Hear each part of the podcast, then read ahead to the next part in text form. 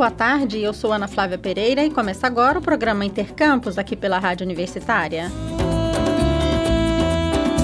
A Universidade Federal de Goiás está com mais de 160 vagas abertas em curso de especialização gratuito oferecido a professores de educação física e áreas afins na modalidade à distância. Os professores interessados devem fazer inscrição pelo site da pós-graduação da Faculdade de Educação Física e Dança da UFG até o dia 28 de julho. Um dos pré-requisitos para ser aluno na especialização é ter vínculo empregatício com a instituição de ensino da educação básica. O resultado final das inscrições homologadas será divulgado no dia 19 de agosto. A Universidade Federal de Goiás está com inscrições abertas também a um curso de formação em gestão de conflitos em instituições federais de ensino superior. A iniciativa é da Diretoria de Acompanhamento e Desenvolvimento de Pessoas da UFG, em parceria com a Coordenação de Processos Administrativos da Universidade. O público-alvo do curso é composto por coordenadores administrativos, coordenadores de cursos, diretores, reitores, pró-reitores, chefes, entre outros. O objetivo da formação é instruir os gestores a gerenciarem conflitos de forma pacífica e dialógica. O curso conta com 24 vagas.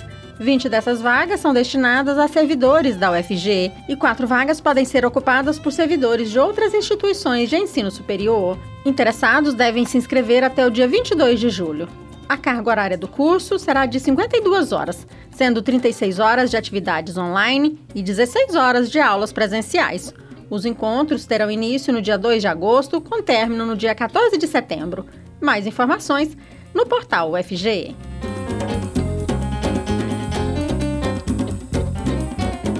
Julho é mês de férias escolares, alegria das crianças e preocupação dos pais. É que muitos não sabem o que fazer com a garotada em casa. Jogos coletivos e brincadeiras de movimentação física estão entre as alternativas em entrevista que vamos ouvir agora, a professora de Educação Física do SESC Cidadania, Maura de Souza, dá algumas dicas de como entreter as crianças. Ela conversou com a jornalista Silvânia Lima. Vamos acompanhar essa conversa. O período de férias escolares é de grande satisfação para a garotada, mas de apreensão para os pais que buscam alternativas para melhor ocupar o tempo dos filhos. Sem uma atividade direcionada, os pequenos geralmente vão para as telas, seja a tela da televisão, do computador, do tablet ou do celular. E todos nós sabemos que é preciso regrar o tempo de uso das telas, sob pena de causar prejuízos para a saúde dos pequenos. Para falar mais sobre este assunto e também dar umas dicas sobre o que fazer com as crianças no período de férias escolares, nós vamos conversar agora com a professora de Educação Física, Maura de Souza. Ela atua no SESC Cidadania de Goiânia. Olá, professora Maura. Obrigada por atender a Rádio Universitária. Professora, o período de férias escolares é sempre um desafio para os pais, especialmente os pais que trabalham. O que fazer com as crianças em casa? O que, a senhora recomenda? O período de férias propicia momentos de encontro da família. Alguns pais perguntam sobre brincadeiras para fazer em casa com as crianças. Pergunte para sua criança que brincadeira ela faz na escola. Compartilhe as brincadeiras que você fazia na idade dela. Converse sobre essas diferenças atemporais, essas diferenças culturais, essas diferenças sociais e vá criando uma empatia, uma compreensão do universo ao qual a sua criança está inserida. As brincadeiras podem ser todas a que você sabe, todas as que você pode aprender, sejam elas no quintal, sejam elas no saguão do prédio, sejam elas jogos de tabuleiro que dá para fazer dentro de casa. Um jogo muito legal que dá para envolver toda a família é os jogos de dança que a gente pode baixar através do YouTube, os Just Dance, são muito interessantes. Um dos problemas da atualidade é o uso sem medida das telas, não é mesmo? Tela de televisão, tela do computador, do celular, e muitas vezes essa é a preferência da garotada, né? A Sociedade Brasileira de Pediatria, inclusive, tem suas recomendações sobre o tempo e a idade que as crianças devem ser expostas às telas, não é mesmo? Quais são as implicações disso? A tela sempre foi um problema desde o surgimento da TV. As coisas que estão prontas, que são fáceis de consumo, sempre vão atrair mais o ser humano. é uma característica que temos desde as épocas da pré-história, onde buscamos coisas que são mais fáceis para nos poupar energia. Mas com certeza são os desafios que fazem o cérebro desenvolver e o ser humano criar competências que são inerentes à sua natureza. Portanto, o tempo de tela, de acordo com a Sociedade Brasileira de Pediatria, deve ser no máximo de duas horas por dia. Alguns aplicativos conseguem bloquear o celular quando a criança tenta passar do tempo estipulado. Caso só os combinados não estejam sendo atendidos, é uma medida interessante.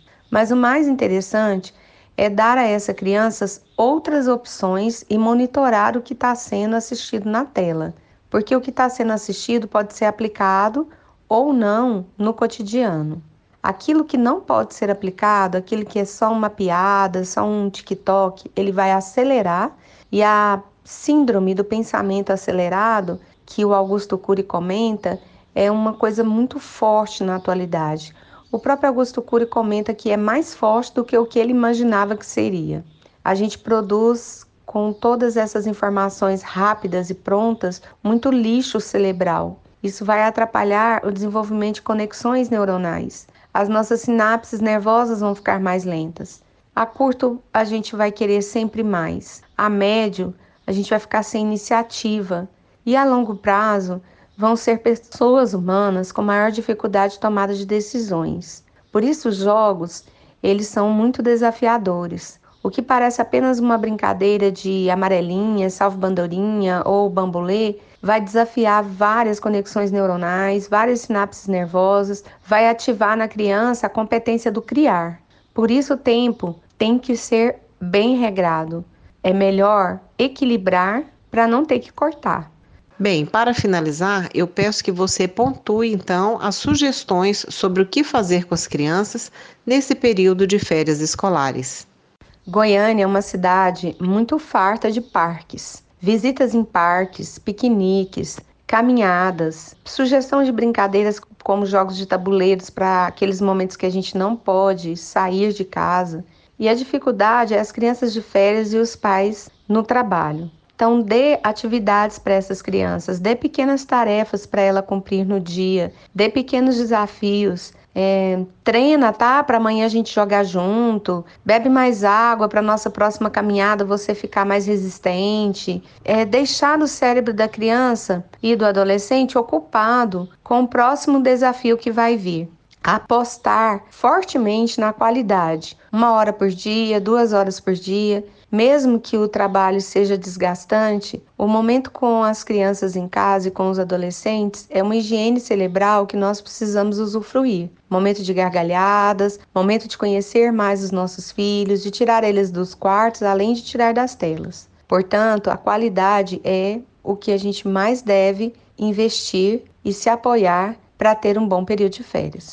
Nós agradecemos a participação de Maura de Souza, professora de Educação Física do SESC Cidadania. Professora, muito obrigada pela entrevista e pelas dicas para os pais no período das férias escolares. Espero ter contribuído com todos vocês. O SESC Goiás agradece. Silvânia Lima para a Rádio Universitária. Você está ouvindo Intercampus.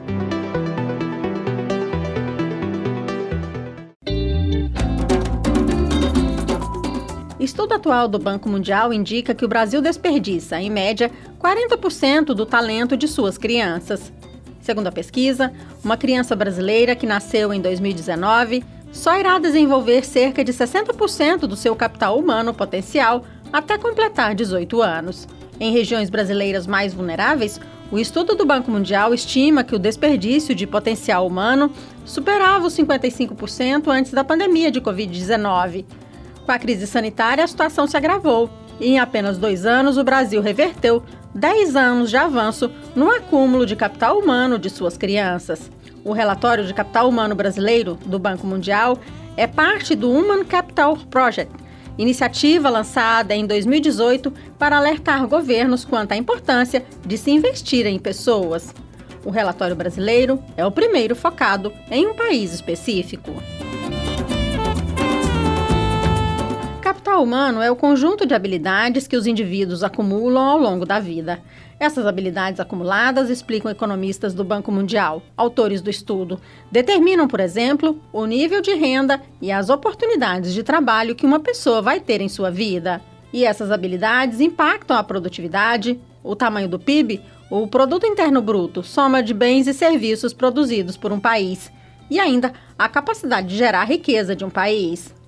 No Brasil, por exemplo, o Banco Mundial estima que o PIB poderia ser 2,5 vezes maior, 158%, se as crianças desenvolvessem suas habilidades ao máximo e o país chegasse ao pleno emprego. A pesquisa do organismo internacional chama atenção também para a desigualdade racial no desenvolvimento do potencial dos brasileiros. Segundo o estudo, a produtividade esperada de uma criança branca em 2019 era de 63% do seu potencial, comparado a 56% para uma criança negra e 52% para uma criança indígena. A pesquisa chama atenção também para a desigualdade entre homens e mulheres. As mulheres chegam aos 18 anos com potencial acima dos homens. Elas tinham um índice de capital humano de 60% em 2019, contra 53% para os meninos. A diferença se explica por fatores diversos. Por exemplo, as mulheres tendem a abandonar menos a escola para trabalhar e, por isso, acumulam em média mais tempo de estudo do que os homens. Além disso, elas tendem a viver mais, tanto por questões de saúde, como da maior propensão dos homens, particularmente dos negros, a morrer por causas violentas. No entanto, apesar de as mulheres terem acúmulo de capital humano acima dos homens aos 18 anos, elas são menos aproveitadas no mercado de trabalho. Enquanto o índice de capital humano utilizado para mulheres seja de 32%, o de homens é de 40%. Isso se deve a fatores que vão desde profissões que ainda hoje são entendidas como predominantemente masculinas, até a desigualdade no trabalho doméstico e no cuidado dos filhos. O Intercampus de hoje fica por aqui. Voltaremos na quinta-feira, ao meio-dia. Amanhã, neste horário, você acompanha aqui na Rádio Universitária o programa UFG com você, que irá falar sobre o projeto de extensão da UFG Elas Fazem Cinema, mostra de filmes dirigidos por mulheres. O objetivo dessa ação de extensão é facilitar o acesso a filmes realizados por mulheres e também promover o conhecimento sobre o repertório cinematográfico feminino. No UFG com você desta quarta-feira, a jornalista Maria Cristina Furtado irá entrevistar a coordenadora do projeto, professora Alcilene Cavalcante de Oliveira, e suas convidadas. A programação da Rádio Universitária você pode continuar acompanhando pelo rádio nos 870m, pela internet no site radio.ufg.br ou pelo aplicativo MinUFG. A seguir temos mais jornalismo com o Universitário em Forma.